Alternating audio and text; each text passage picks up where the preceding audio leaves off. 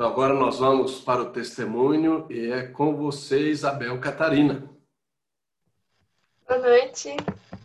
Então, é, hoje eu vou falar um pouquinho sobre as diferenças que a gente encontra em cada um, e para isso eu vou usar um exemplo de duas canetas que eu tenho, que é uma que é permanente e a outra que é a prova d'água. Elas são duas canetas rosas que são feitas para desenhar. Mas é, a permanente, além de ser uma caneta que a gente consegue usar em lugares que a, a base d'água não consegue ser usada por não fixar, por exemplo, vidro, é, plástico, a ponta dela ela é mais grossa, né? E a base d'água, ela consegue dar efeitos que a gente não consegue na permanente, além da sua ponta ser mais comprida e ser fina. Então você consegue fazer movimentos diferentes, desenhos diferentes. É, então, a gente não consegue comparar as duas canetas segundo os mesmos critérios e estabelecer qual que é melhor, qual é a permanente ou é a base d'água. Porque elas, mesmo tendo as suas semelhanças, elas não servem para exatamente o mesmo propósito. E o mesmo acontece conosco. Como está em 1 Coríntios 12, 4 e 5, Ora, os dons são, são diversos, mas o Espírito Santo, o Espírito é o mesmo, e também há diversidade nos serviços, mas o Senhor é o mesmo. Então, é, Deus nos, nos fez com dons diferentes, e isso foi de forma consciente, digamos assim, né? Não foi acidente, porque Deus não faz acidentes.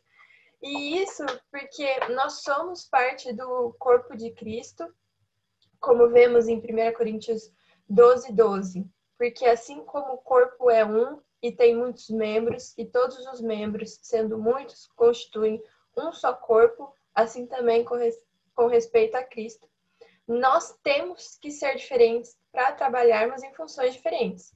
Se todo o corpo fosse olho, onde estaria o ouvido? Se todo fosse ouvido, onde o olfato? Que é 1 Coríntios 12, 17.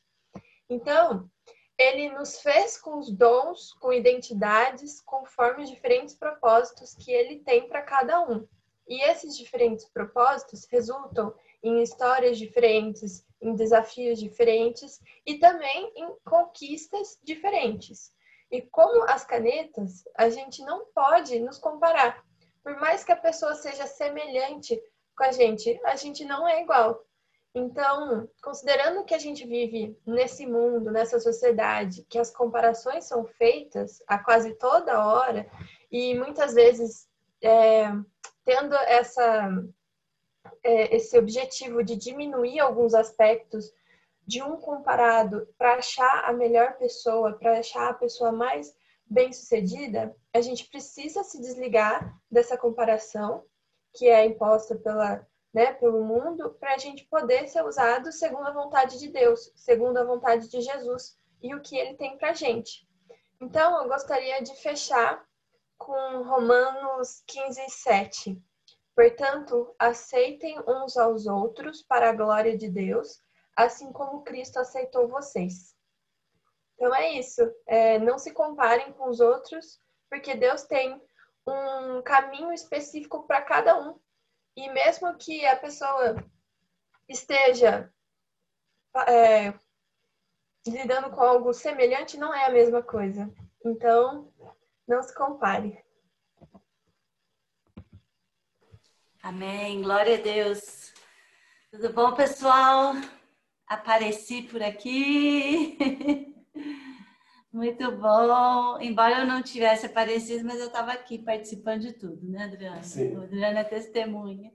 Que bom, que bênção essa palavra, esse testemunho. Eu creio que isso é tão importante. Todos os testemunhos que foram dados. E é tão importante a gente saber que Deus tem algo especial para cada um de nós. E nós vencermos esse desafio da comparação, né? Então eu quero que você levante a sua voz aí onde você está e você declare em nome de Jesus que você sabe quem você é em Cristo, que você conhece a sua verdadeira identidade e que você sai dessa armadilha da comparação em nome do Senhor Jesus para viver tudo aquilo que Jesus tem para você e que você é especial dentro desse propósito que Deus tem para você. Amém? Eu creio que isso é muito importante, principalmente nesses dias de Instagram, nesses dias de mídia social, em que o apelo de comparação é. Eu não sei como vocês aguentam, vou falar bem a verdade. Eu, na minha época, não tinha nada disso, e o máximo que eu tinha que lidar era com os meus colegas da escola, os amigos da igreja, não era tanta gente assim. Agora vocês têm milhares de amigos no Instagram, né? Mais de mil, vamos colocar assim. Alguns têm mais de mil pessoas, seguem e lidam com essa essa exposição diariamente. Então eu quero profetizar e declarar sobre a vida de vocês, amém? Que isso não vai gerar peso, isso não vai gerar perturbação, isso não vai tirar vocês do propósito, isso não vai distrair vocês daquilo que Deus tem em nome de Jesus e vocês serão felizes, realizados em nome de Jesus. Amém? Glória a Deus. Então, eu vou compartilhar com vocês essa última palestra. E eu creio que o evangelho, ele precisa ser muito prático e ele é prático. Eu acredito num evangelho que a gente vive todos os dias. E eu creio e eu quero que você que é jovem, você que está aqui participando conosco, você tenha essa fé de que o evangelho é algo para você vivenciar diariamente. A palavra de Deus não é algo para você só ouvir em congresso ou no domingo, uma vez por semana, mas é algo para você viver todos os dias.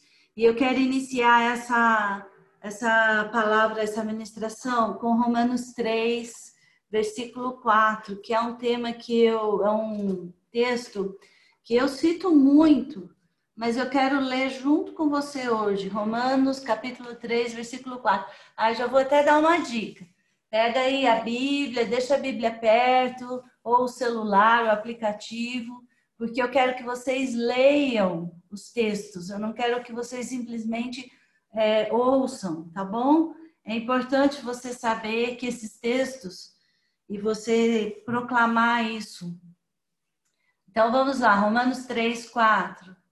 De maneira nenhuma, é, seja Deus verdadeiro e mentiroso todo homem, segundo está escrito, para serem justificados nas tuas palavras e venhas a vencer quando fores julgado.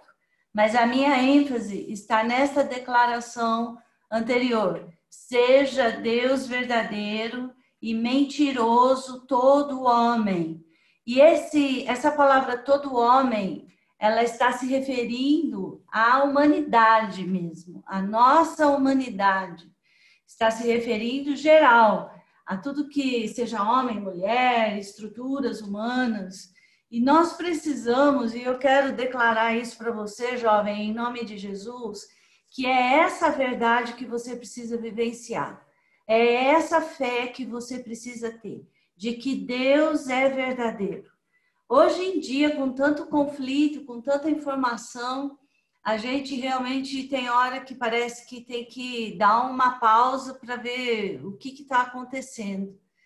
E se você não tem essa decisão firme no teu coração de que Deus, que você crê que Deus é o verdadeiro e que todas as outras circunstâncias são duvidosas, é um risco para nós. Então eu quero que nesse momento, começando essa administração, você faça essa decisão, que você decida no teu coração. Eu tomei essa decisão quando eu era jovem. Eu, o, o Espírito Santo me levou num período que eu lia Romanos, e nesse período o Espírito Santo falou claramente comigo: Daniela, você vai precisar decidir que a palavra, a minha palavra é a verdade para você e que todas as demais coisas são duvidosas, são mentirosas ou, no mínimo, duvidosas. Então, eu quero te convidar nessa noite, já de início, para que você tome essa decisão no teu coração. Que seja Deus verdadeiro, em nome de Jesus, e todas as demais coisas duvidosas ou mentirosas, como está escrito. O que, que são essas outras coisas? São nossas emoções, são as nossas circunstâncias, são as oposições, são as projeções, são os acontecimentos. Nós não podemos ter uma iniciativa, e isso é um desafio para você, para nós, mas para os jovens também. Nós não podemos viver a partir dos acontecimentos, correspondendo, reagindo aos acontecimentos diários, porque o volume é muito grande. Então, hoje, quando a gente fala com você, é todo, a gente não pode nem, se, nem comparar a nossa época de juventude, porque o volume de, de exposição e de informação que vocês recebem e é muito maior, é mais intenso, é, é muito diferente. Então você precisa tomar essa decisão, amém? Decida crer que o Senhor é verdadeiro, que Jesus é verdadeiro, que o Espírito Santo tem essa verdade para você. E é preferível você, se for questionar, questione qualquer outra coisa, menos a palavra de Deus e menos o que Deus tem dito para você. Amém? Então eu quero falar com você hoje a partir dessa verdade que Deus é verdadeiro, é sobre o tema Mova-se com graça e sabedoria para governar.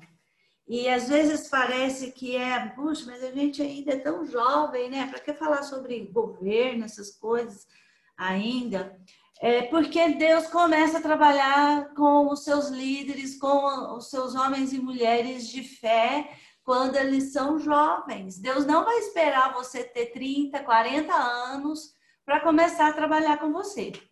E se você esperar essa idade, você já vai começar tarde.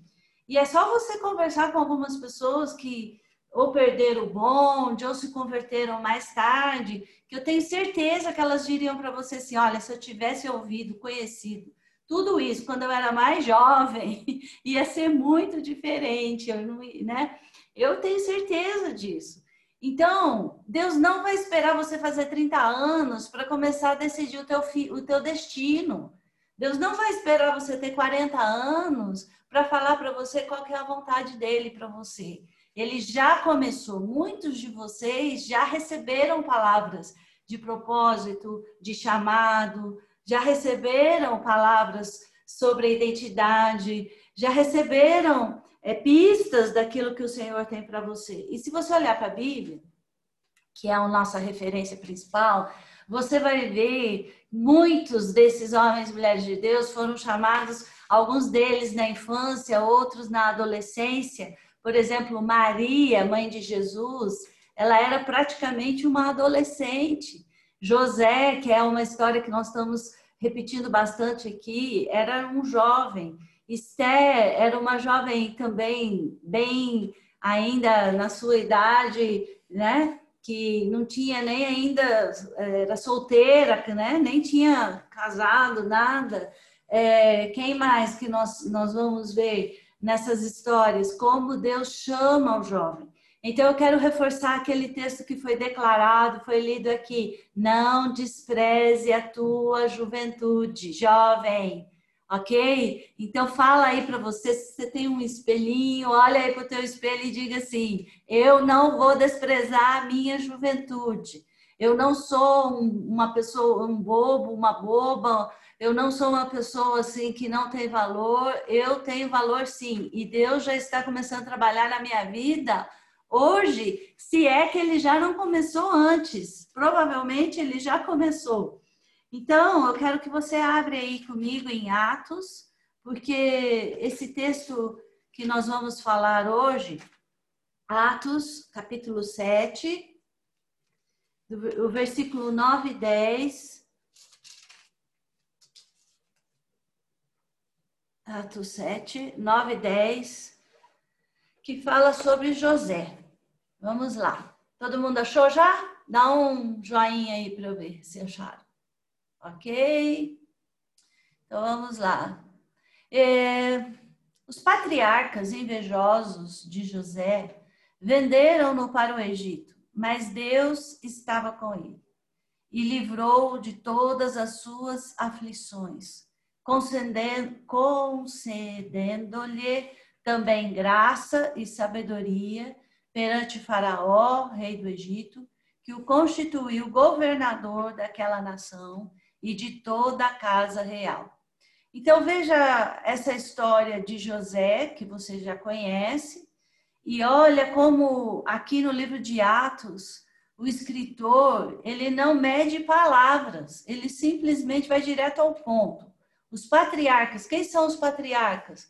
São os irmãos de José, os outros filhos de Jacó. E o chamou eles logo de cara de invejosos. Olha, aqueles homens lá, que são os nossos patriarcas, que para Israel são as pessoas mais importantes, vamos dizer aqui, invejosos, né? Eles venderam para o José para o Egito, mas Deus estava com ele. Escreve aí na sua anotação esse te, essa frase, essa oração. Mas Deus estava com ele e livrou-o de todas as suas aflições. Mas Deus estava com ele e livrou-o de todas as suas aflições, concedendo também graça e sabedoria. E foi com essa graça e essa sabedoria que José chegou no seu destino. Agora, o que eu quero começar a conversar com você aqui é para você, junto comigo, pensa um pouquinho na história de José. José, ele era um filho muito amado e muito querido, mas os irmãos dele simplesmente não o suportavam.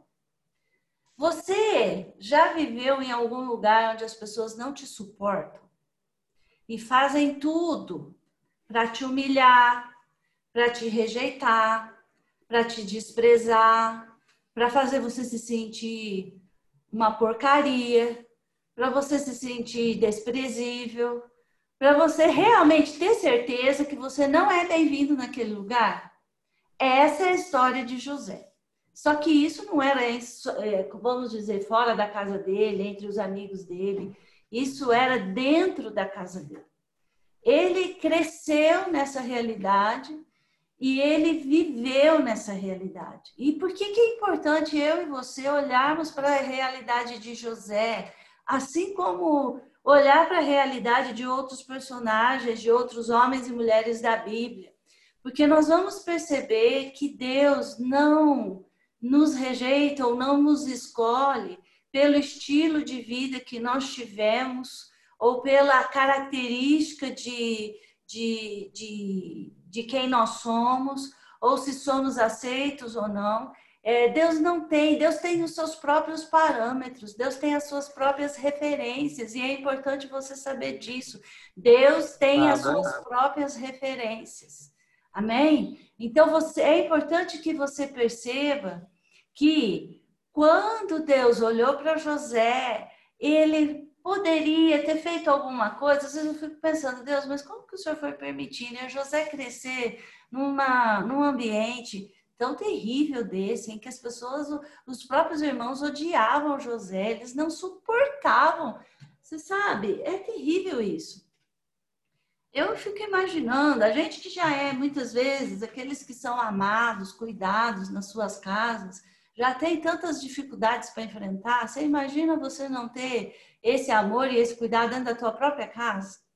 E, e mais ainda, quando José ainda tinha por volta dos 17 anos, os irmãos dele estavam tão cheios dele, estavam tão assim por aqui, não suportavam nem olhar para José, que eles decidiram simplesmente tirar José da vida deles. Ah, quer saber de uma coisa? Já que a gente concorda, a gente está todo mundo aqui, então vamos subir com ele. Vamos sumir que a gente vai ser mais feliz se ele não estiver por perto.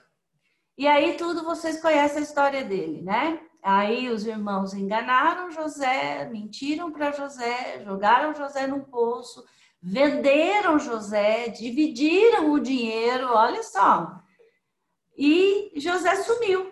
Pai dele não sabia o que, que tinha acontecido, mentiram para o pai dele, porque falaram que ele tinha morrido, ou seja, então o pai dele nem foi buscar, nem foi atrás Você imagina o drama de José, gente. Talvez ele até fosse levado para o Egito lá pelos ismaelitas, pelos acho que eram ismaelitas, e ele ficasse pensando assim, não, mas o meu pai vai vir atrás de mim. Não, quando o meu pai sentir a minha falta, ele vai vir atrás de mim. Eu tenho certeza, porque o meu pai é o único que me ama. Ele vai vir, ele vai me procurar. Gente, o pai de José não foi atrás de José, porque os filhos fizeram toda aquela mentira, sujaram a, a túnica de José com sangue e falaram para o pai que José tinha morrido. Então, nem atrás, nem buscar José, não teve ninguém que fosse. Agora, vai imaginando a história dele e vai imaginando o tanto de rejeição, o tanto de desprezo, o tanto de amargura, o tanto de ódio, o tanto de ira, o tanto de raiva que isso não pôde ser e não foi acontecendo e não foi acumulando na vida de José. É muito diferente do que a gente vê hoje em dia? É muito diferente? Não é tão diferente do que a gente vê hoje em dia. Só que José chegou lá no Egito, foi vendido, e vários já falaram da história de José hoje, hoje esses dias. E quando ele foi para a casa de Potifar e ele começou a fazer um trabalho excelente lá, acontece de novo a mesma coisa. Acontece de novo a mesma coisa. Puxa, agora que eu estou num lugar que eu estou achando que o pessoal está me reconhecendo, está me aceitando, está me valorizando, aí vem essa bendita dessa mulher e inventa uma história dessa para mim. Fala que eu ataquei ela, que eu tentei é, de abusar dela, inventa uma mentira, difama José de novo e lá vai José preso, pra, vai para a prisão, vai para o cativeiro mais uma vez. Agora, gente, nós precisamos imaginar que José era igual eu e igual você, de carne e osso, certo? E eu me colocando no lugar de José, e eu gostaria que você pensasse nisso também não sei se eu teria. Não sei, não estou falando nem que sim nem que não, mas eu não sei se eu teria condições de superar tanto desprezo, tanto ódio e tanta amargura desse jeito. E o que eu tenho visto nos dias de hoje, e o que a gente vê, e, isso a gente vê na mídia social, tanto ódio, tanto rancor, as pessoas não levam desaforo para casa de jeito nenhum.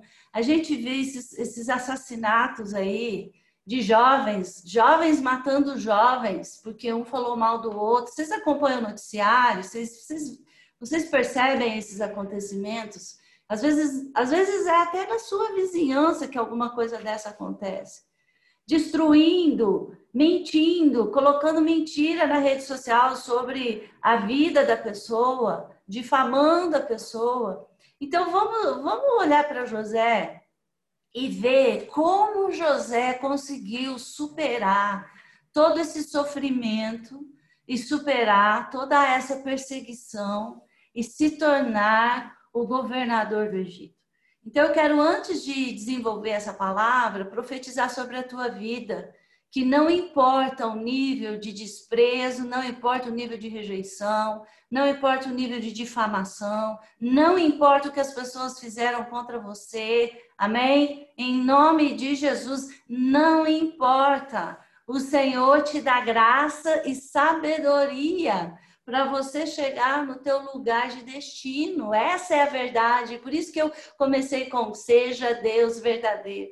Essa é a verdade de Deus para você. Não é a verdade, não é o que as pessoas dizem, não é o que as próprias, de repente, familiares falam, não é o que seus amigos dizem, não é o que a sociedade diz, não é o que você, às vezes não é nem o que você mesmo pensa de você. É o que Deus diz.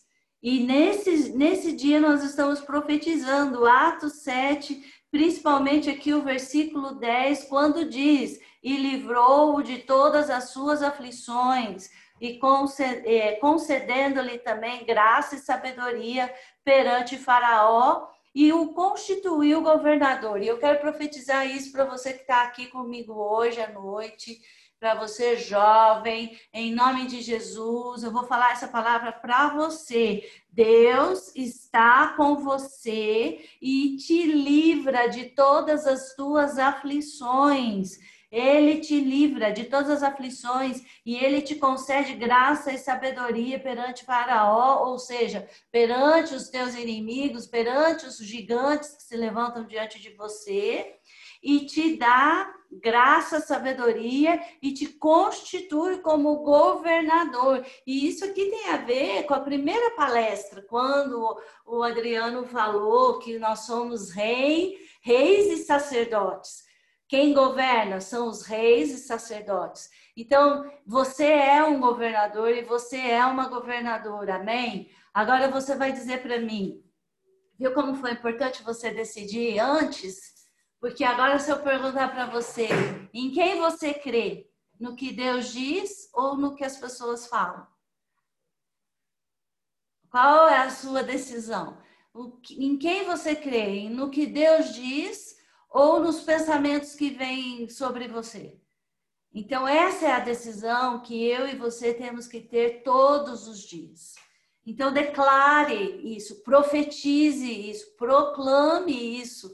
Deus, o Senhor me livra de todas as aflições. Escreve isso, imprime, coloca aí no teu espelho, coloca no teu quarto, onde você puder. Coloque e declare isso diariamente, para que você possa estabelecer essa verdade, não só nos dias de hoje, mas para todo o teu futuro. Porque se você olhar para a história de José, é uma história longa. Então, muito do que nós estamos te ensinando ou compartilhando com você nessa, nesses dias, não quer dizer que o mês que vem tudo vai acontecer e tudo vai dar certo e o mês que vem já vai estar tudo pronto há uma história. José levou, nem, eu nem me lembro quantos anos ele tinha quando ele chegou a ser governador do, do Egito.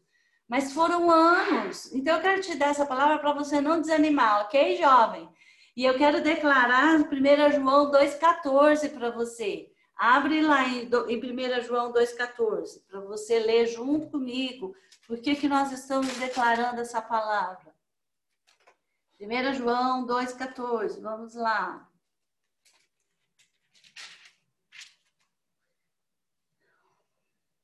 É, é, eu vou ler a partir. Bom, eu vou ler desde o começo, mas é o final que eu quero enfatizar.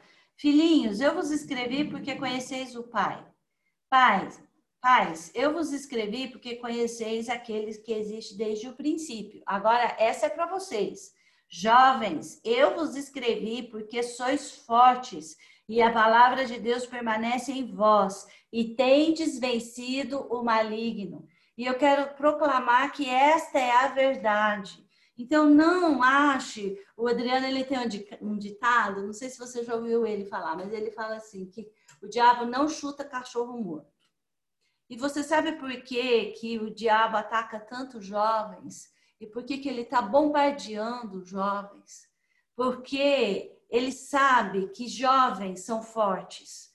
Então, ele está tentando minar, isso não é de hoje, isso é uma estratégia que ele usa, só que hoje em dia, com as redes, é, essas redes é, é sociais aí, isso está tá tendo um alcance extraordinário, está minando a força do jovem, as suas emoções, está minando o seu pensamento, o seu poder de escolha, o seu poder de decisão, o seu poder de posicionamento mas o jovem é forte. Deus está, Deus diz que o jovem é forte. Então seja Deus verdadeiro e o homem mentiroso. Então você é forte, você tem que declarar: eu sou forte.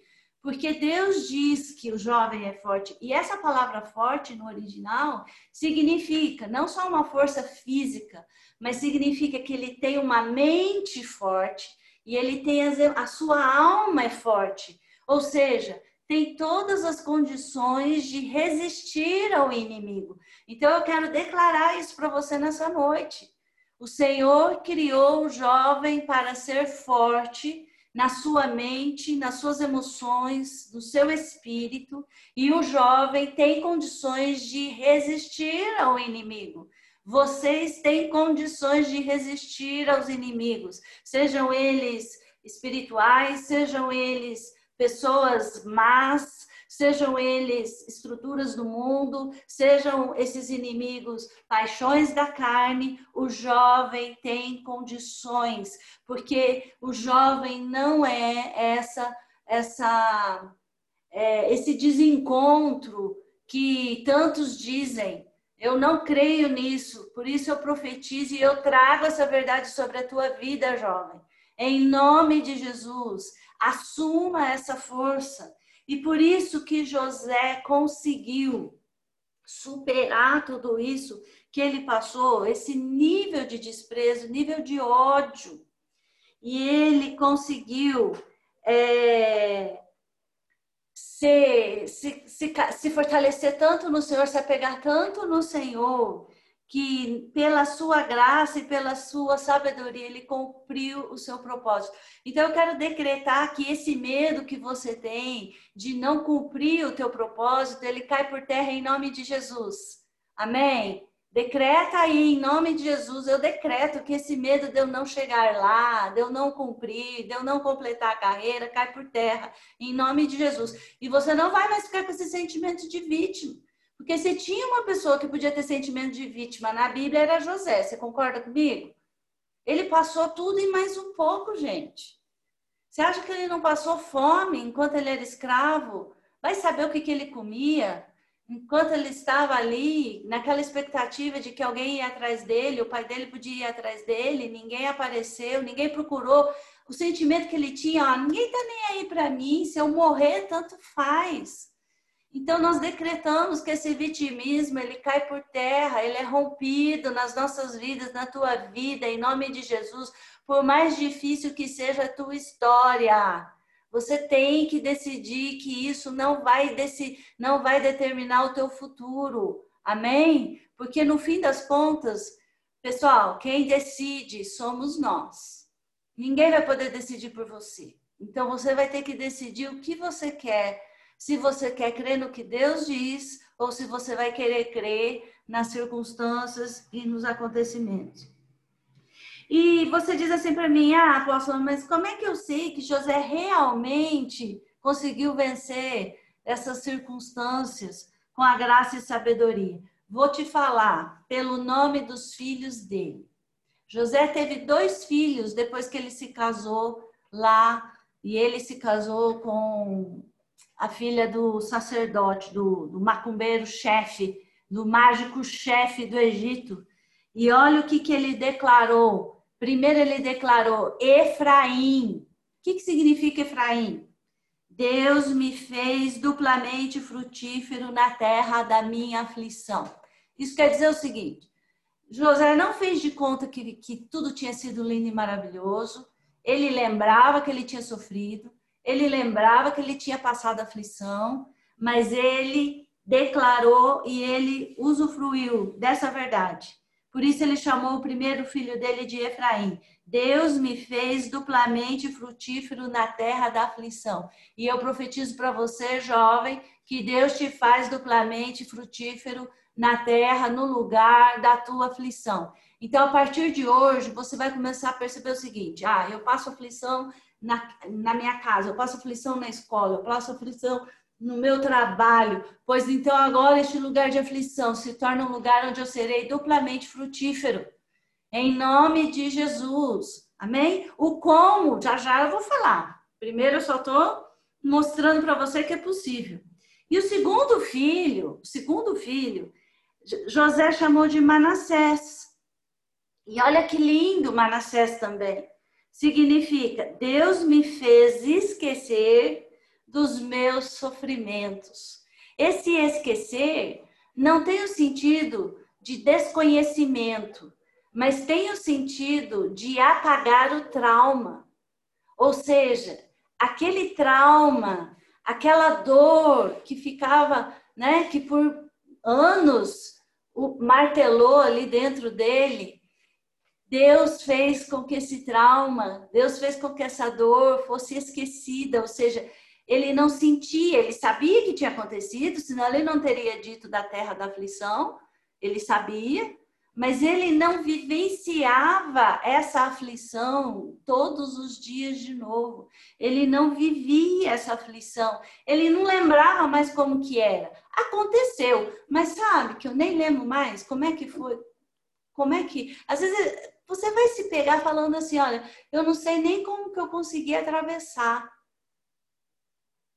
Você sabe que Deus te fez esquecer da dor da tua aflição, do teu sofrimento, quando você diz assim: não sei nem quando, como eu consegui atravessar. Eu só sei que eu atravessei, eu sei que eu passei dificuldade e sofrimento, mas eu cheguei aqui. Então, quando José fala sobre os filhos dele, proclama essas duas palavras, ele está testemunhando que ele venceu e ele triunfou sobre toda aquela desgraça de vida que ele tinha passado até ali. E mais do que isso, abre lá em Gênesis 45, versículo 5. Abre para você ler, para você ver que eu não estou inventando e eu nem estou dando um jeitinho nessa palavra aqui. O, o, apóstolo falou isso no domingo de manhã e eu achei tão tremendo que eu falei: não, eu vou repetir isso aqui para os jovens, porque isso aqui é a prova de que José ele não ficou com nem um pouquinho de amargura, com nem um pouquinho de raiva, de indignação no coração dele. É, capítulo de Gênesis, capítulo 45, versículo 5. Quando José se apresenta diante dos irmãos dele, houve toda uma comoção, né? Aí José diz assim: Agora, pois, não vos entristeçais, nem vos irriteis contra vós mesmos. Olha isso! Ele ainda estava falando para eles assim: não se culpem, em outras palavras. Olha isso, você falar para uma pessoa que te fez mal propositadamente, conscientemente, planejado, porque a coisa foi planejada, e, e, ele teve essa condição, gente, que, que maravilhoso. Olha, não se irritem contra vocês mesmos por vocês terem me vendido pra, para aqui. Olha o que ele falou, porque para a conservação da vida Deus me enviou adiante de vós. Você quer um perdão, você quer uma superação maior do que essa. Você superar e você colocar o que Deus fez, a vontade de Deus, o propósito de Deus, acima de qualquer maldade, injustiça, injustiça, gente, que foi feita contra ele. Gente, nós precisamos é, alcançar essa fé e eu profetizo sobre você em nome de Jesus que você alcance essa fé. Mas é uma escolha, lembra que eu estou falando desde o começo, é uma escolha. Você pode escolher viver se lamentando, você pode escolher viver sofrendo, você pode escolher viver se lembrando, você pode escolher viver culpando as pessoas, as circunstâncias, os acontecimentos, ou você pode escolher usufruir da graça e da sabedoria de Deus e um dia você vai ter condições de falar para as pessoas que te feriram: não se culpem, não se martirizem, porque foi Deus que me trouxe, foi Deus que fez tudo isso acontecer para que eu possa chegar, estar onde eu estou hoje para conservação de vida. Então eu quero profetizar sobre a tua vida em nome de Jesus, que o Senhor, ele usa e ele transforma as dores, as aflições, as dificuldades, as suas experiências, por piores que elas tenham sido, tenham sido, ou que ainda sejam, aconteçam ainda algum dia na sua vida no futuro, ele faz isso para te colocar, ele transforma tudo isso em conservação de vida. Mas como, apóstolo? Como que eu vou superar tudo isso? Então agora eu vou voltar lá para Atos, versículo 10 do capítulo 7, quando ele diz que o Senhor deu graça e sabedoria. Então, eu e você, nós podemos superar, passar pelos sofrimentos, passar pelas aflições, pelas desgraças da vida, pelos, pelas circunstâncias terríveis que, que acontecem nos dias de hoje, por causa da graça e por causa da sabedoria de Deus. Declare isso aí onde você está. Eu posso passar, atravessar, superar tudo isso por causa da graça e da sabedoria que o Senhor dá para mim. O que é essa graça? Essa graça, ela é o favor em direção ao favor concedido a alguém. Deus tem um favor que ele concede para você. Isso é dele. Na verdade, ele já concedeu. E é uma, é uma decisão crer ou não.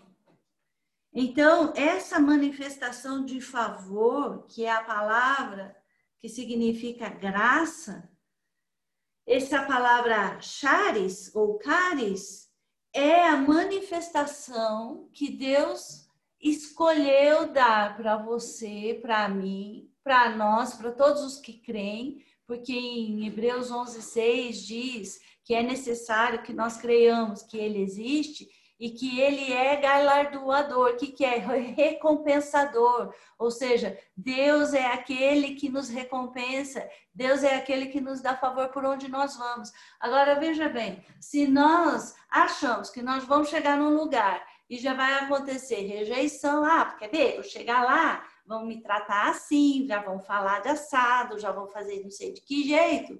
Você já está profetizando isso. Então, quando você chega naquele lugar, acontece exatamente o que você disse.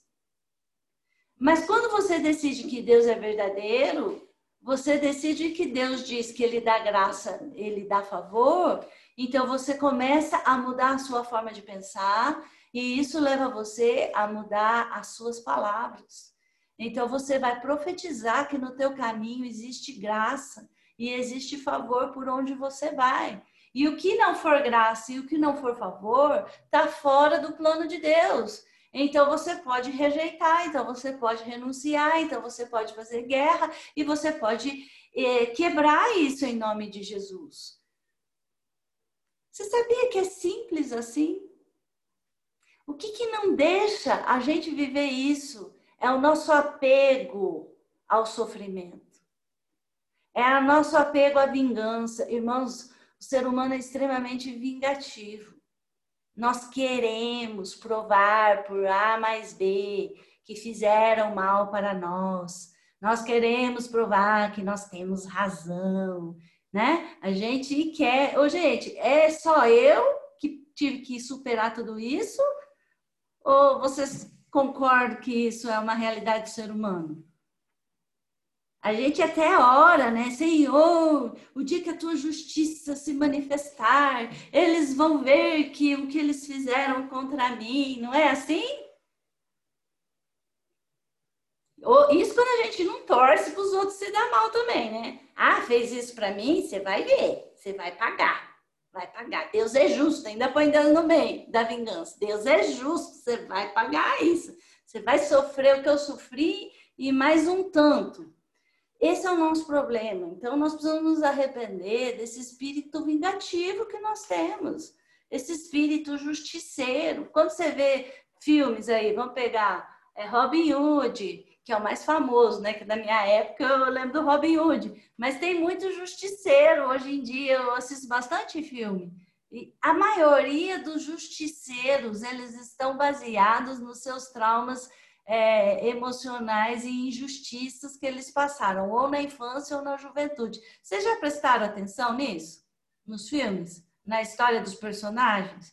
Presta atenção para você perceber. Sempre tem um trauma, sempre tem uma rejeição, sempre tem uma vingança. Aí ele quer se tornar o, o justiceiro.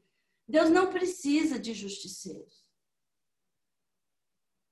Porque Ele é a nossa justiça. Eu quero profetizar isso para você. Ele é a tua justiça e ele se manifesta com favor diante de você. É só você crer nisso, que Deus vai ser favorável. E quando você crê que Deus é favorável, você sabe que se uma porta fecha, é porque o favor de Deus não estava ali. Então você simplesmente vira e fala: Senhor, onde o teu favor está? Porque o Senhor é um Deus de favor. José aprendeu isso em meio a toda dor. E ele aprendeu, ele e Deus, porque não tinha papai junto com ele, pra, pra, não tinha mamãe, não tinha o pastor, não tinha o líder de célula, não tinha ninguém que foi lá e falou: Olha, José, você precisa lembrar que Deus é fiel, que Deus é verdadeiro. Então, muitas vezes, jovem, você vai estar lá sozinho vai estar lá na faculdade, lá no trabalho, ou na, ou na sua família, ou seja lá onde for que você estiver, não vai ter ninguém para passar a mão na tua cabeça e você vai precisar lembrar que o Senhor, ele te dá favor e ele te dá sabedoria para você seguir em frente. Tudo posso naquele que me fortalece. Declare isso comigo. Tudo posso naquele que me fortalece. Isso não quer dizer que você vai fazer de conta que está tudo bem. Não é isso que eu estou falando. Mas você vai, e nós vamos passar por isso agora, você vai ver a realidade, mas você vai proclamar a verdade. Eu quero que você escreva isso para você não esquecer. Eu vou ver a realidade, mas eu vou proclamar a verdade. Como assim, apóstolo? Eu vou te dizer que muitas vezes a realidade que você está vivendo, ela não está de acordo com a verdade que Deus diz. Vou repetir isso. Muitas vezes a realidade que você está vivendo não está alinhada com a verdade que Deus está falando. Então você vai ter que ver a realidade mas você tem que proclamar a verdade e não repetir a realidade. Qual é a verdade? Seja Deus verdadeiro e todo homem mentiroso. Então você vai para a palavra de Deus e a palavra de Deus diz que há favor e há sabedoria para você seguir em frente. Agora, veja bem, para você fluir nessa graça, eu vou te dar três dicas que você precisa lidar. Lidar diariamente, semanalmente, lidar com o resto da tua vida. Primeiro, você precisa enfrentar todo sentimento de amargura. Hebreus 12, 15. Vamos lá para Hebreus para ver o que, que Hebreus diz. Hebreus. E você pensa que eu aprendi tudo isso lendo? Não foi não, viu? Eu aprendi tudo isso vivendo. Então, hum, isso, isso que eu estou te passando hoje funciona, é possível você superar as dificuldades, os sofrimentos, as aflições e não se tornar uma pessoa amargurada. Veja, Hebreus 12, versículo 15, vamos lá. Diz assim: atentando diligentemente que. Deixa eu só ver o horário. Atentando diligentemente, porque ninguém seja faltoso, separando-se da graça de Deus. Olha isso. Nem haja raiz de amargura, que brotando vos perturbe, e por meio dela muitos sejam contaminados. Então, quando você se separa, o que é se separar da graça de Deus? É quando você despreza esse favor, é quando você despreza essa manifestação de Deus em direção a você. É quando você despreza que Deus vai à tua frente, que Deus se move para te abençoar. A pessoa independente, que tem essa independência, ela é assim ela despreza a graça de Deus. Ela acha que o que ela ganha tem que ser conquistado, esforço próprio, porque ela fez. Então, às vezes até inconsciente, mas ela despreza o favor. Ela não gosta, do... ela diz assim: ah, eu não gosto quando as coisas fáceis. Quando a coisa vem fácil, eu até desconfio.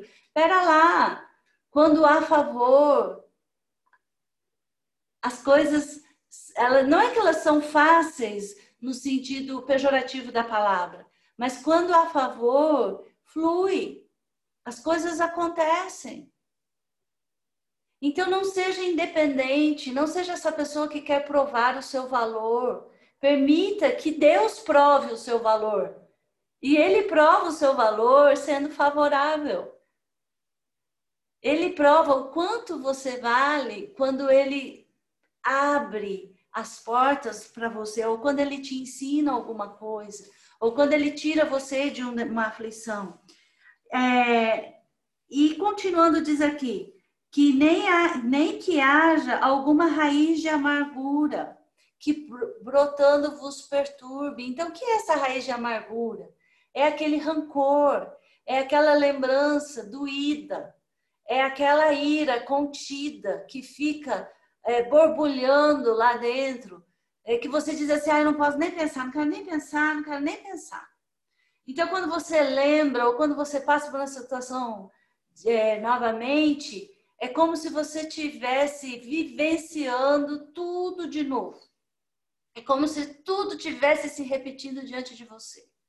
A raiz de amargura, ela pode te levar para depressão, ela pode te levar para irrita, é, explosão de ira. A raiz de amargura, ela pode te levar para é, uma revolta terrível, indignação. Ela vai distorcer a tua personalidade, a tua identidade. A raiz da amargura, ela faz você se afastar da graça de Deus, porque você rejeita o que Deus faz por você gera um sentimento, ao mesmo a raiz de amargura é um, é um sentimento é muito esquisito, porque é o seguinte, ao mesmo tempo que você quer provar o seu valor, você não, você sente que você não vale nada. Então fica assim, uma doideira dentro de você. Ah, eu, eu quero que as pessoas me valorizem, eu quero que as pessoas me elogiem, eu quero que as pessoas me reconheçam, mas quando alguém faz isso, você fala, não, não, não é, tá me bajulando, entendeu? Aí, ó, tá me bajulando. Então, raiz de amargura, ela, ela gera, o que está escrito aqui, ó? Perturbação. Está escrito, ó. Raiz de amargura que brotando vos perturbe. Então, teu pensamento fica confuso, tuas emoções ficam confusas, você não encontra nexo nas coisas, muito menos o favor de Deus. Então, você não tem discernimento. A raiz de amargura mina todo o teu discernimento. Você não consegue saber o que, que é verdade, o que, que não é, o que, que é projeção, o que, que não é. E se tem uma coisa que o diabo quer manter vivo dentro do ser humano, é a amargura. Porque pela amargura, ele consegue manipular as nossas decisões. Aí é que tá. Então, o que, que você vai decidir? Eu vou decidir o que está escrito aqui. Não vou permitir que haja alguma raiz de amargura. E uma das coisas que nos leva a eliminar a raiz de amargura é perdão. E eu quero dizer para você o seguinte: perdão não é fruto de emoção, não é fruto do nosso entendimento, perdão é algo espiritual. E perdão é uma atitude de fé. Então, ou você decide perdoar, ou você decide que não vai perdoar. E aí você vive na amargura. Eu li uma vez, aprendi e falei e tomei essa decisão antecipada. Eu tenho uma decisão, eu vou perdoar. Irmãos, irmãs, jovens, às vezes é difícil, mas porque eu decidi que eu vou perdoar, eu faço a maior guerra até eu perdoar. Eu não tenho outra opção para mim mesma. Então eu quero dizer isso para você. Você precisa ter essa decisão, seja quem for, o que for, quando for, como for, eu vou perdoar. E quando você perdoa, quando você toma essa decisão, simplesmente de tomar a decisão, a graça de Deus se manifesta. O favor do Senhor se manifesta. E eu creio que José experimentou isso tantas vezes naquele cativeiro, naquela viagem, naquele deserto. Nossa, gente, olha, eu às vezes eu fico pensando que a gente deveria um dia tentar elaborar um algo para as pessoas entenderem o tipo de emoção, emoções, sentimentos, pensamentos que, que José teve que enfrentar, porque a gente acha que as nossas lutas sempre são piores. Não é assim? Que, que é, a gente é que sofre muito, a gente é que a gente assim não sabe o que, que é, ninguém sabe o que a gente está passando. E às vezes é realmente isso é verdade. Mas José, gente, José, eu sou bem consciente para falar para você que eu acho que eu não faço ideia do que José passou, porque eu nunca passei o nível que ele passou. Nunca passei esse nível. Então ele foi e ele foi perdoando. Quantas vezes? Você acha que ele iria falar para os irmãos dele assim: ó, oh, não se culpem, não, tudo isso aí foi vontade de Deus. Se ele não tivesse perdoado. Agora, esse perdão não é só para os outros, deixa eu falar isso. Você precisa se perdoar.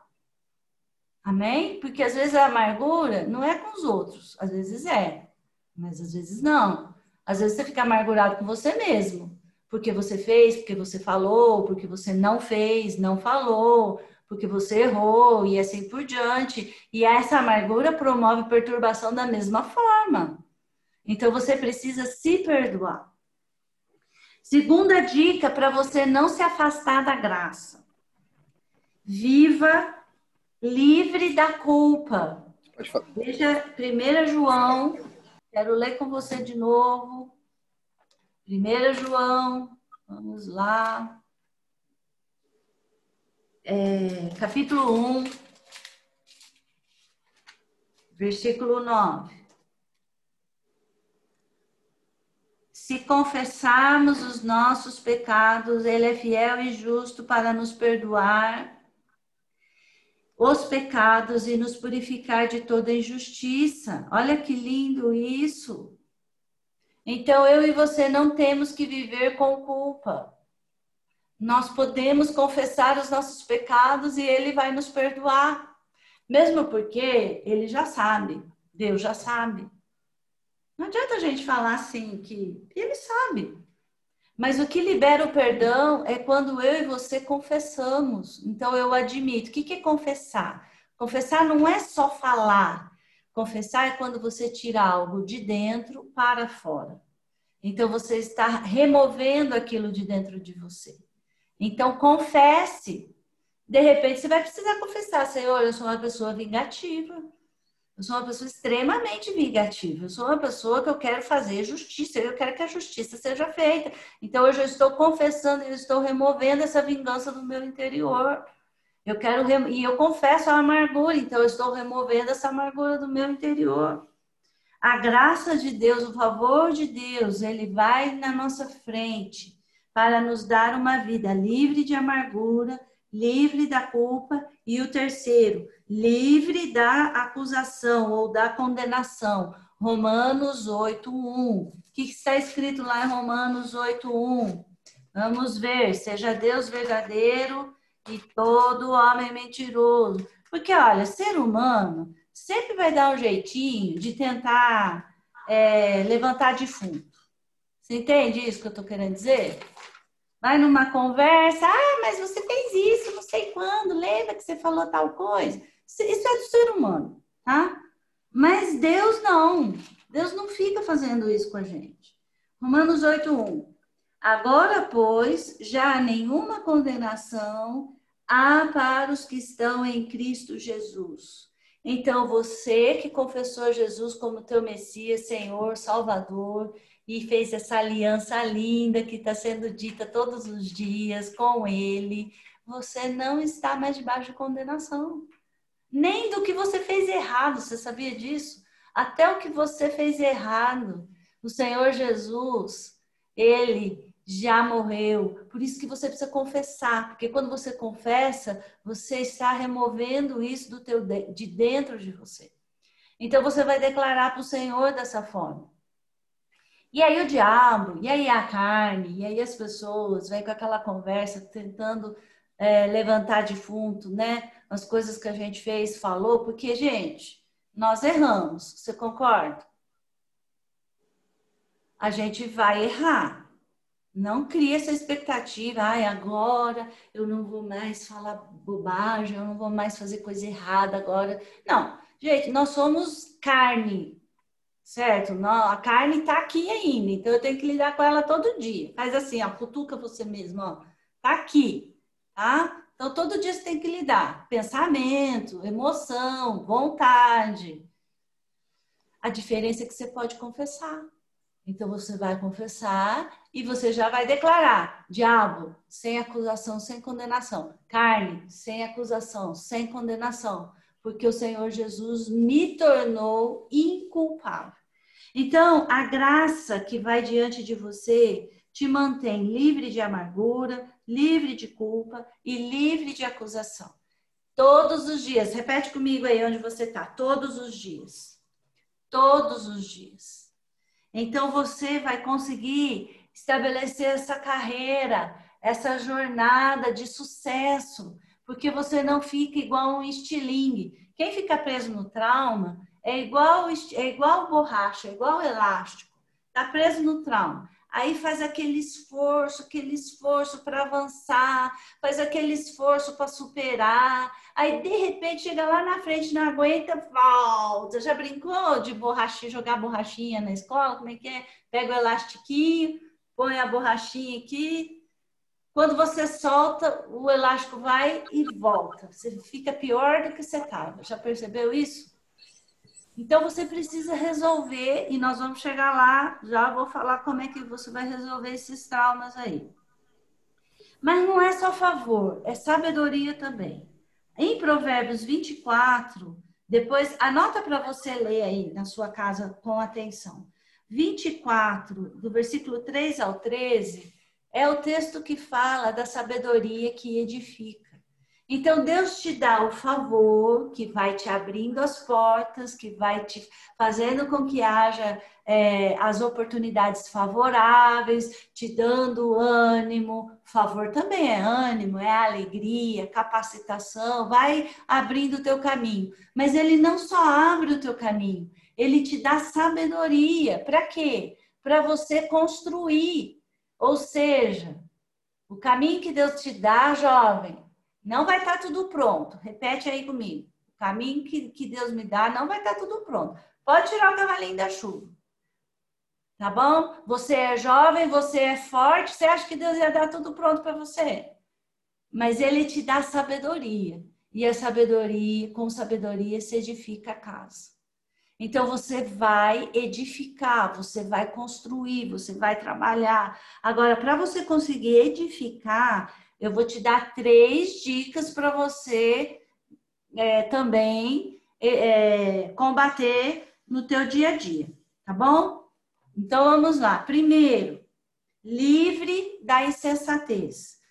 Provérbios 4, 14, desculpa, abre lá. Provérbios 14,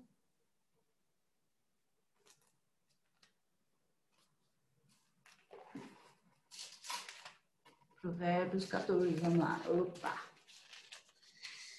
Versículo 8 e 9, vamos ler.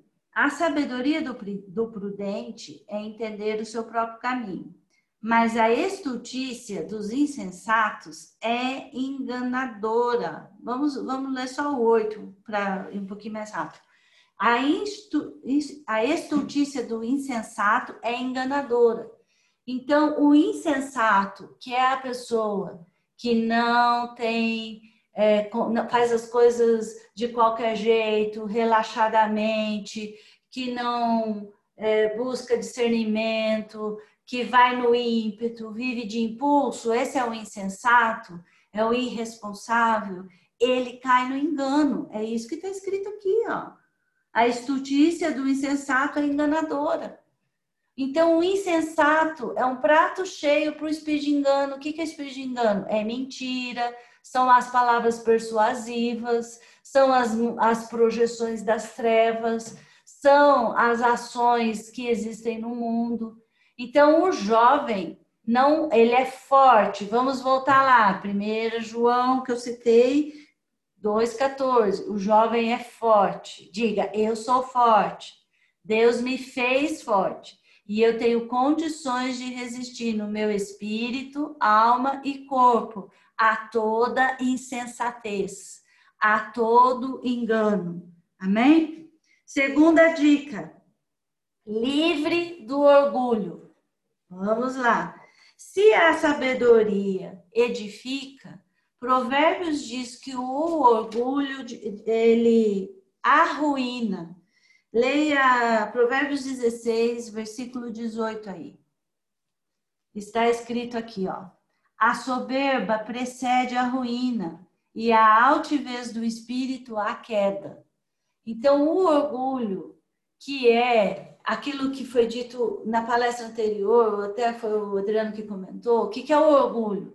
Não é você saber que você é bom, que você é excelente numa coisa. Não. Orgulho é quando a sua atitude despreza os outros. É quando você precisa dizer que você é melhor e o outro é pior. Isso é o orgulho. Esse tipo de atitude, ele arruína, ele provoca queda, ele provoca destruição.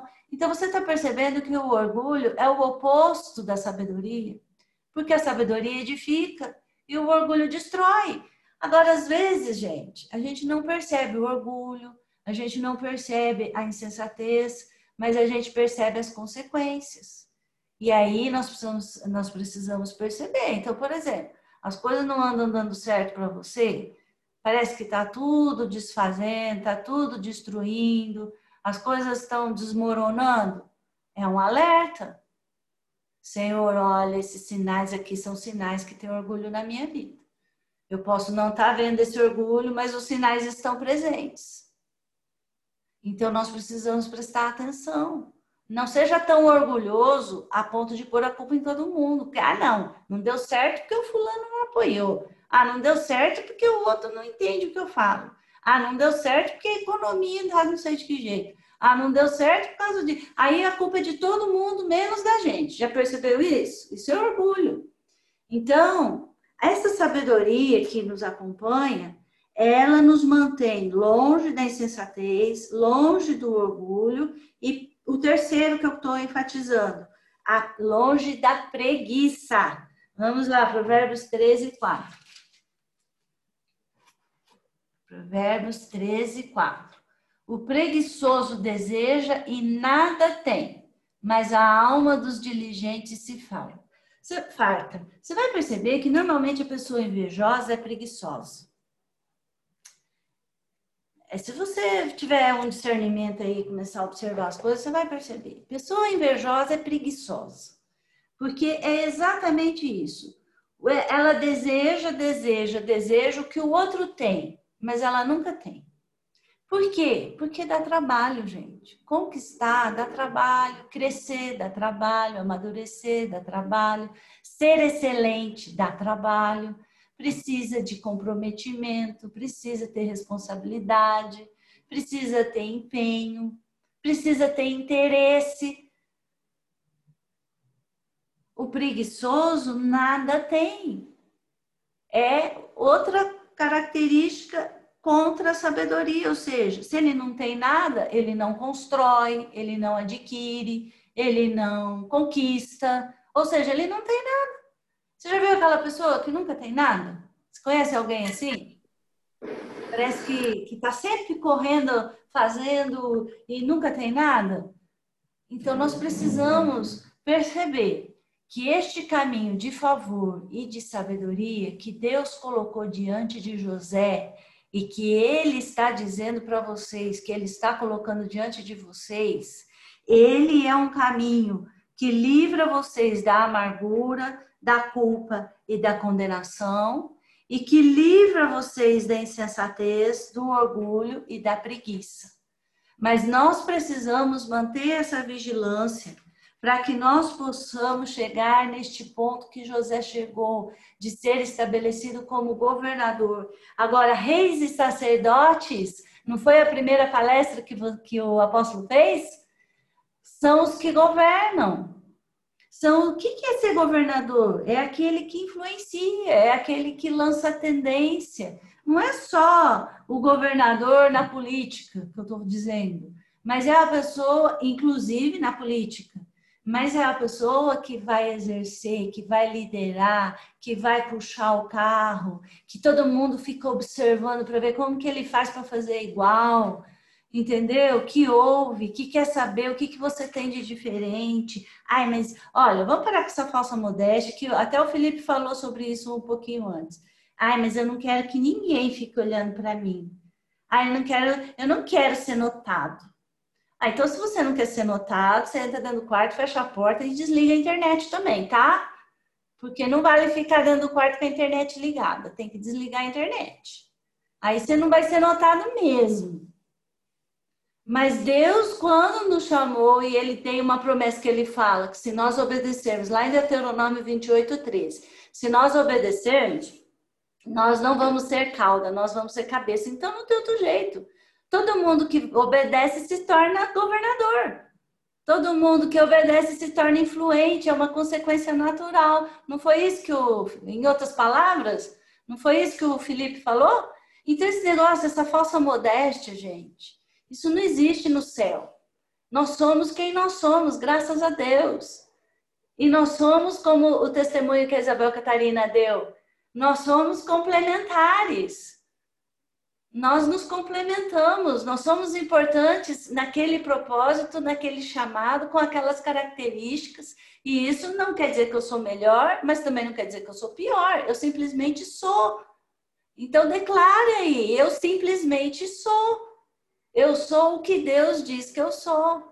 Então, em nome de Jesus, diga aí: eu sou jovem, forte, venço o maligno, porque a palavra de Deus habita em mim. Seja Deus verdadeiro e todo homem mentiroso. E por causa disso eu prevaleço. Amém? Então, eu vou te dar sete dicas para encerrar, que o apóstolo já está levantando aqui.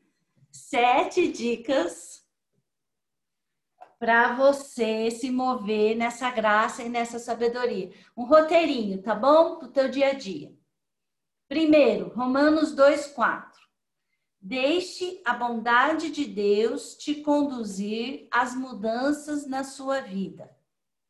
Deixe a bondade de Deus te conduzir às mudanças na sua vida. O que são essas mudanças?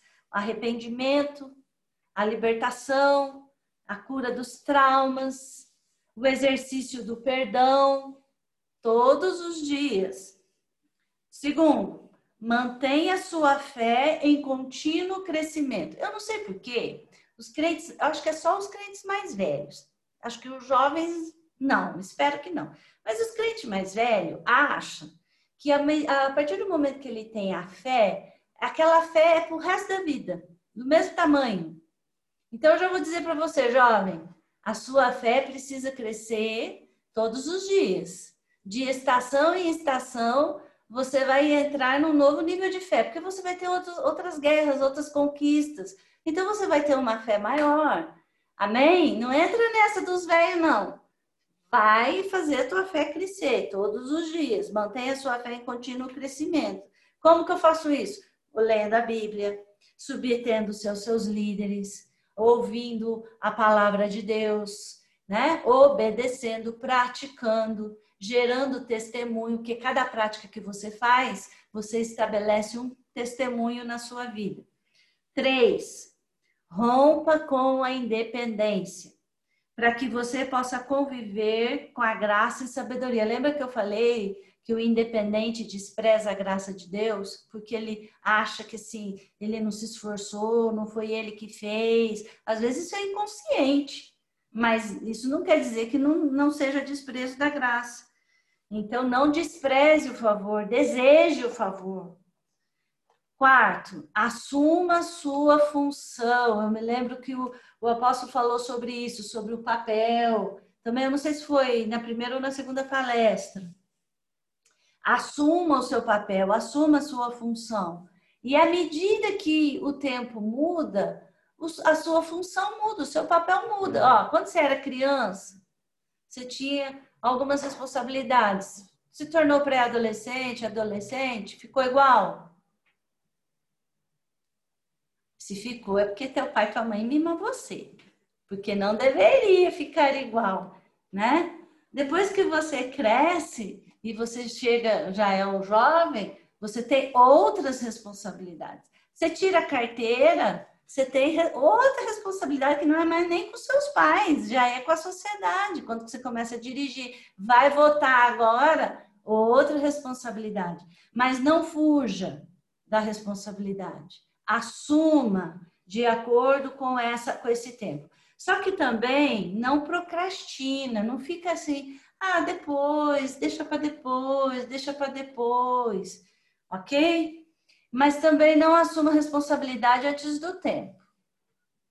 Cinco, aprenda a andar no cronograma de Deus. Deixa eu te falar com poucas palavras. O que, que é cronograma?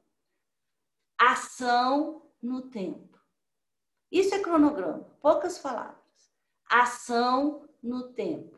É o que eu tenho que fazer neste tempo. Não se cobre para fazer o que Deus não diz que é para fazer neste tempo. Então, ande no, aprenda a andar no cronograma de Deus.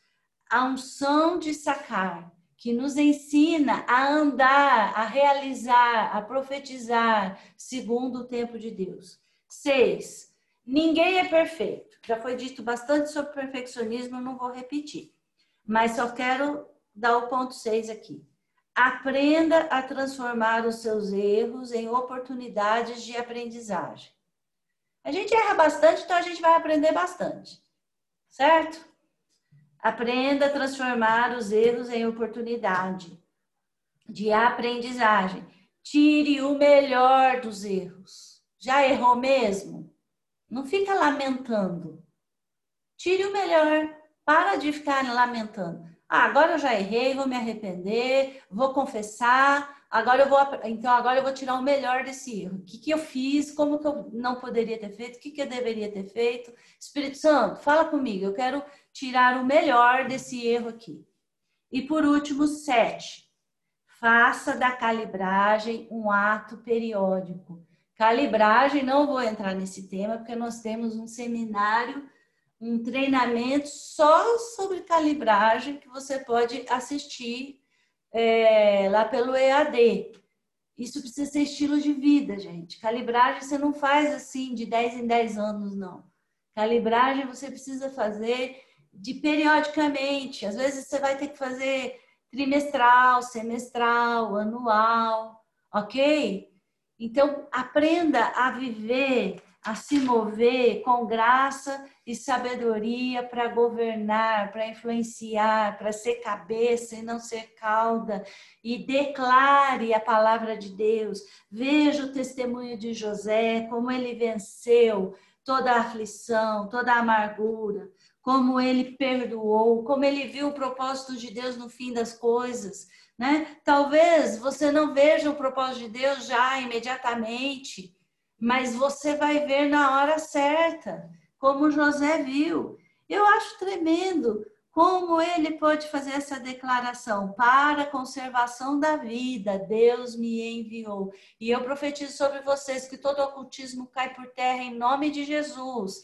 E vocês vão ver, vocês vão ter revelação do propósito de Deus em todo o caminho, em toda a jornada de vocês, em nome de Jesus. Amém. Amém? Glória a Deus. Como é que nós vamos fazer aqui, Adriano? Então, mas vai ter as dúvidas? Então tá. Então vamos orar. Senhor, eu quero profetizar sobre os jovens que eles eles se movem de uma maneira nova, de uma maneira intensa, Pai, nesse tempo. Senhor, nós declaramos que eles vão aprender as coisas boas conosco, que somos mais velhos, vão se submeter aos líderes e tudo mais, mas não vão pegar os nossos maus hábitos, em nome de Jesus, não vão pegar as coisas ruins. Não, em nome de Jesus, nós declaramos que eles estão livres dessas coisas, em nome de Jesus mas eles vão aprender, vão desenvolver, vão ser esses jovens fortes, como está escrito em 1 João 2,14, jovens fortes que prevalecem, que, que vencem o inimigo, porque a palavra de Deus, a verdade de Deus habita, permanece na vida deles e eles prevalecem contra os seus inimigos dia após dia. Senhor, eu profetizo essa jornada de favor, de graça, eu profetizo essa sabedoria que leva-os a construir em nome de Jesus, para que eles sejam fortes e vigorosos, em nome de Jesus, sejam ativados nessa coragem, nessa determinação. E, Senhor, nós removemos os jovens desse espírito justiça justiceiro, vingativo, em nome de Jesus. Senhor, nós descontaminamos esses jovens de, da amargura, em nome de Jesus, de toda perturbação, em nome de Jesus. Nós declaramos que eles são livres de orgulho, livres da preguiça, e eles fluem em toda sabedoria, em nome de Jesus. Amém? Aleluia! Onde que libera aqui? Não, cada um. Ah, então tá. Então, você que tem uma pergunta, quer fazer a pergunta, sinaliza aí para mim. Não, e... Eles mesmos liberam o microfone. Não, eu sei, Adriano, mas é que tem duas páginas aqui eu não estou vendo todo mundo. Quem vai perguntar? Fala o seu nome para eu saber. Ou, ou, se não tiver pergunta, a gente já encerra também. É, eu tenho uma, Tairone. Oi, Tairone, fala.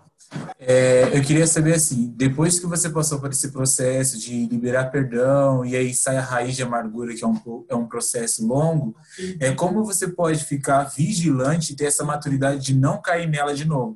Porque aí o inimigo pode usar a estratégia de você cair na, né, é, na amargura de novo e passar pelo processo de novo. Ok. Então, por exemplo, quando você percebe que você e fez todo esse trabalho para remover a amargura, primeiro, você percebeu onde você errou, certo?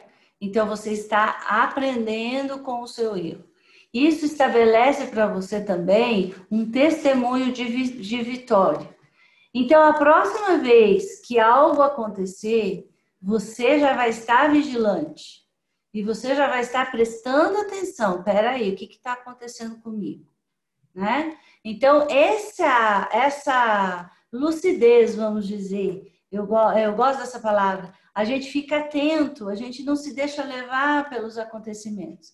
Então você vai perceber, por exemplo, se a amargura entrou, de repente passou desapercebido e quando você vê, ai meu Deus, tá com confusão mental. O que, que eu quero dizer confusão? Sabe? Aqueles pensamentos, do nada você começa a pensar assim: ai, mas o fulano, ai, mas aquele acontecimento, sabe? Parece que do nada surge esse tipo de pensamento. Isso aí é perturbação. Essa perturbação é promovida pela amargura. Então aí você já vai identificar. Então, Senhor, eu estou precisando perdoar. Mesmo que eu já perdoei, eu preciso aprofundar esse perdão, porque ainda tem amargura no meu coração. Então, quando você decide que você vai perdoar antecipadamente, você fica mais atento quando as coisas te ferem. E é isso que é importante a gente entender é o seguinte: não quer dizer que a gente não vai se sentir ferido, certo? Porque as coisas acontecem e a gente é atingido, ok? Mas você não vai cultivar essa ferida. Fica claro isso que eu estou dizendo? Então você não fica assim, ai, mas essa ferida, ai, mas isso, ai, mas isso. Não, você vai curar essa ferida. Igual alguém que sofre um, um é, é atingido por uma bala, ele não fica lá olhando, né? O que, que ele vai? Ele vai para o médico, tira a bala, dá os pontos para cicatrizar, cuida direitinho. É isso que nós vamos fazer. Então, às vezes, a raiz de amargura, ela está tão profunda que precisa de cura, às vezes vai precisar de libertação. Então, por isso aí, a gente tem agora a pastora Vera, que está atuando dentro do campo do ramo estendido para fazer esses atendimentos. Então, vai ter casos que muitas vezes as pessoas vão precisar de ajuda, porque a coisa já está meio aprofundada demais. Mas a vigilância, Tairone, essa atenção, essa lucidez que eu chamei, é o principal. É você perceber o seguinte: e não ficou legal aqui. Então, eu acho que eu vou ter que perdoar de novo. Entendeu? Respondi? Ok. Mais alguém? Eu tenho uma dúvida. É, Fala, Milane.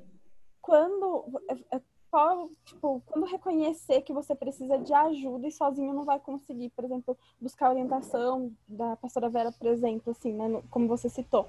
É, quando que eu reconheço isso? Que, é, se voltar várias vezes? Como isso, que... isso. Por exemplo, coisa, o assunto fica voltando, voltando. Você já orou, você já confessou e a coisa fica voltando peça ajuda, não deixa avolumar, certo? Procure alguém com quem você possa conversar, né? Eu sugeri a pastora Vera porque ela atua no campo do ramo estendido, mas tem outros líderes, tem outras pessoas que de repente vão te ajudar. Às vezes é, tem pessoas que os próprios pais em casa podem ajudar também, ok? Então, é, esse é um dos sinais, quando você percebe que aquilo fica martelando, ou às vezes, sabe o que acontece? A pessoa não pensa, mas ela sonha durante a noite.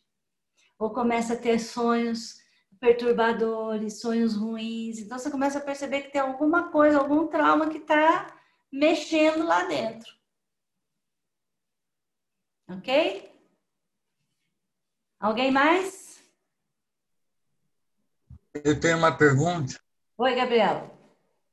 Como que eu, muitas vezes no dia a dia, como que eu posso ver que a realidade da, da a realidade da verdade de Deus? Isso, essa é boa, boa pergunta essa.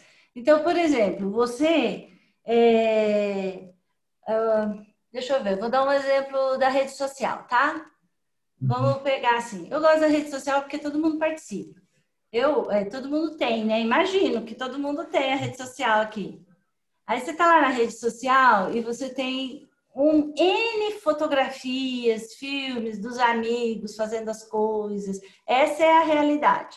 E de repente, você começa a se sentir assim rejeitado porque você não tá junto, ou você começa a sentir é, medo porque é, ai, o que, que vai acontecer? Ah, começa a surgir alguns sentimentos dessa forma ou, ou outros sentimentos.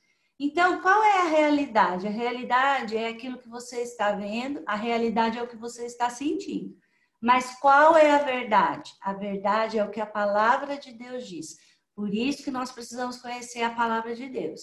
A palavra de Deus diz assim: Eis que Jesus disse: Eis que estou convosco todos os dias até a consumação dos séculos. Então eu não estou sozinho. Essa é a verdade. Então, às vezes a gente fala assim, ah, apóstolo, mas você está espiritualizando. É, isso é o que o diabo quer que você acredite, que isso é espiritualizar. Isso é a verdade. Então, Jesus falou assim, lá em João 15, vocês não são meus servos, vocês são meus amigos. Então, quando a gente começa a sentir que a gente está sozinho e não tem amigo, isso é uma realidade, mas é mentirosa. Porque nós temos Jesus, que é o nosso principal amigo. Só que a nossa carne, eu já vou falar isso para vocês, não quer. A nossa carne, ela quer um amigo de carne. Mas o Espírito Santo, gente, ele é o melhor amigo que eu tive desde a juventude. Isso que eu estou falando não é porque hoje eu tenho quase, tenho mais de 40 anos, não, quase 50. O Espírito Santo sempre foi meu amigo desde que eu tinha 16, 17 desde a juventude. Era a pessoa com quem eu mais conversava e ele sempre falou comigo. Então, quando eu falo assim, é para mim é natural. Eu creio que ele vai falar com vocês também, né? Então, por exemplo, a pandemia, qual que é a realidade? A realidade da pandemia é doença, é escassez, é morte, mas qual é a verdade? Qual é a verdade? Quem sabe me dizer uma verdade que está na Bíblia? Vamos lá. Ninguém?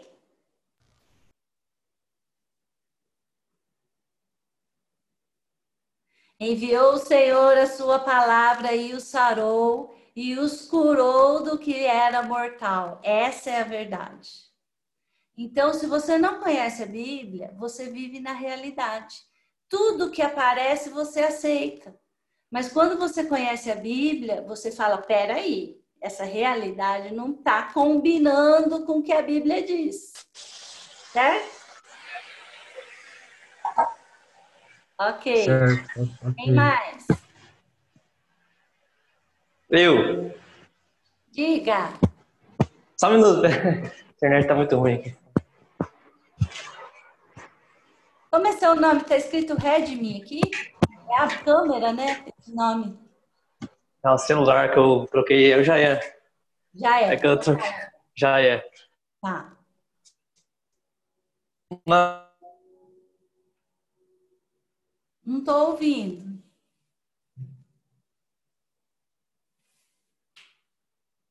Nossa, gente, ficou sem som. Vocês estão ouvindo? Não, eu também não estou ouvindo. Então vamos, alguém pode, se alguém quiser fazer, faz, depois ele, ele tenta de novo. Ô, Jesus. Aí, voltou. Ah, eu tava fazendo com medo ali. Então, uma coisa que me ajudou bastante a, tipo, ter mais humildade, a tirar o rancor do coração, foi jeju, jejuando, orando e pedindo pra Deus, né? Eu Ah, acho que eu vi bastante louvor que fortalece a gente, né? Espiritualmente. É. Isso acaba matando a- essa parte carnal. Já é, vou te falar uma coisa. Não é Deus que tira a amargura do nosso coração. Porque a amargura sai pela confissão, quando nós declaramos. E ele não faz isso. Quem faz isso somos nós. Então, o que, que ele faz? Ele te dá força, ele te fortalece, ele te dá ânimo, ele gera fé no teu coração para você confessar. Ok? Porque Sim. senão o perigo de você não confessar é que a coisa fica pela metade.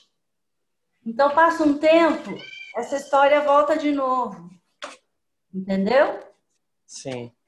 Então é importante você confessar, você declarar, ó, eu perdoo essa situação, essa pessoa, eu me perdoo em nome de Jesus e eu estou kit, sem condenação, sem amargura, em nome de Jesus. Amém? Amém. Mais alguém, pessoal? Não? Então, vou chamar o apóstolo para a gente encerrar. Foi muito bom compartilhar com vocês essa palavra e que o Senhor possa dar revelação e realmente multiplicar essa palavra na vida de vocês, para que vocês sejam é, esses jovens é, agentes de transformação. Um beijo para vocês, gente.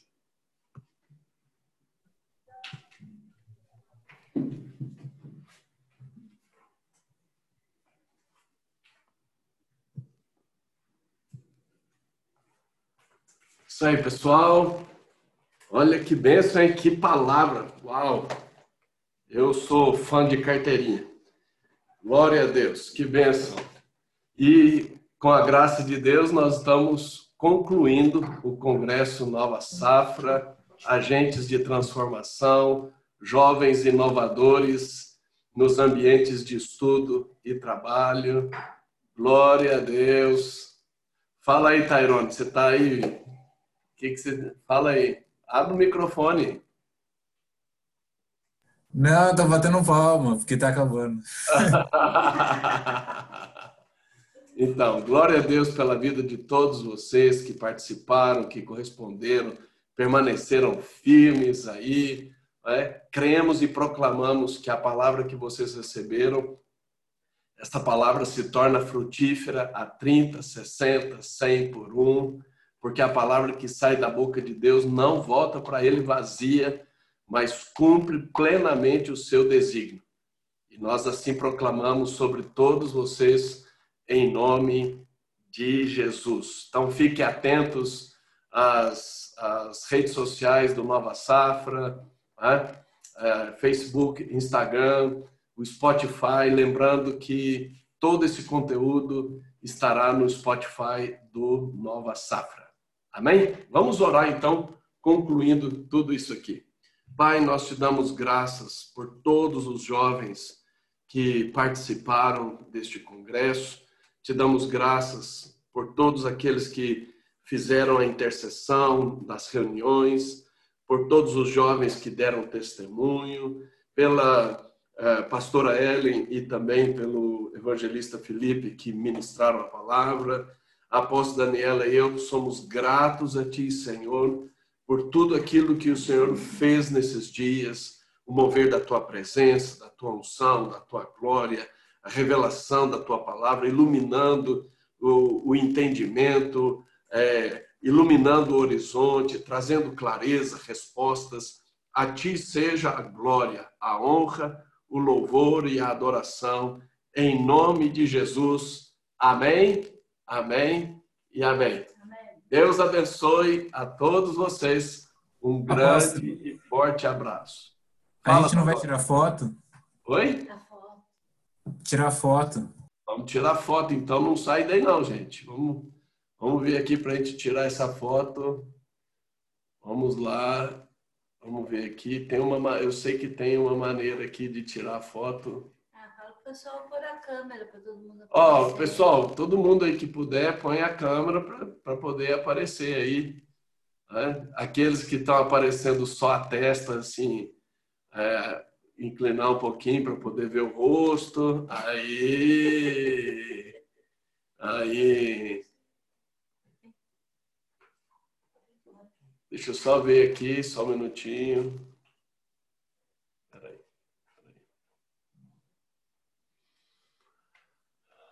Peraí. Pode. Então, pera um pouquinho, só um minutinho, gente. É, espera ela chegar lá. Tem que tirar das duas páginas, né? Fica aí firme aí. Tem mais gente ou hoje é uma página só? Não, tem duas páginas, então tem que tirar das duas páginas. Todo mundo aí atento. Vem aqui, apóstolo. Isso. É, o que, que ela falou? Control. Ah, eu não vi. Vocês Ctrl Windows G. Control Windows G. X. Pronto? Control Windows G. Pronto, é só isso? Não, Não? não, não, não deu certo. Pera aí, vamos ver se. Vamos ver se a gente consegue aqui. Mas o que que já não? Peraí. Vai direto pra... Dá para usar a ferramenta de captura. Pesquisar no Windows. Tira um print, é mais fácil.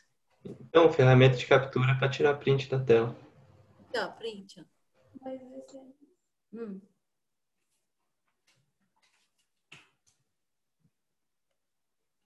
Tá bom. Espera ela chegar. Vamos lá. Todo mundo aparecendo aí.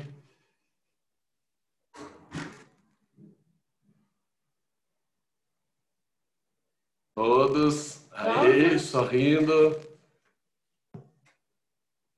Agora, peraí.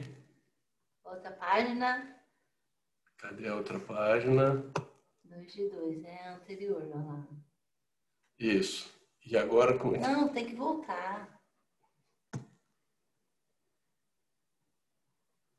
Essa aí, não é? Ih, nós estamos fraquinhos aqui, gente.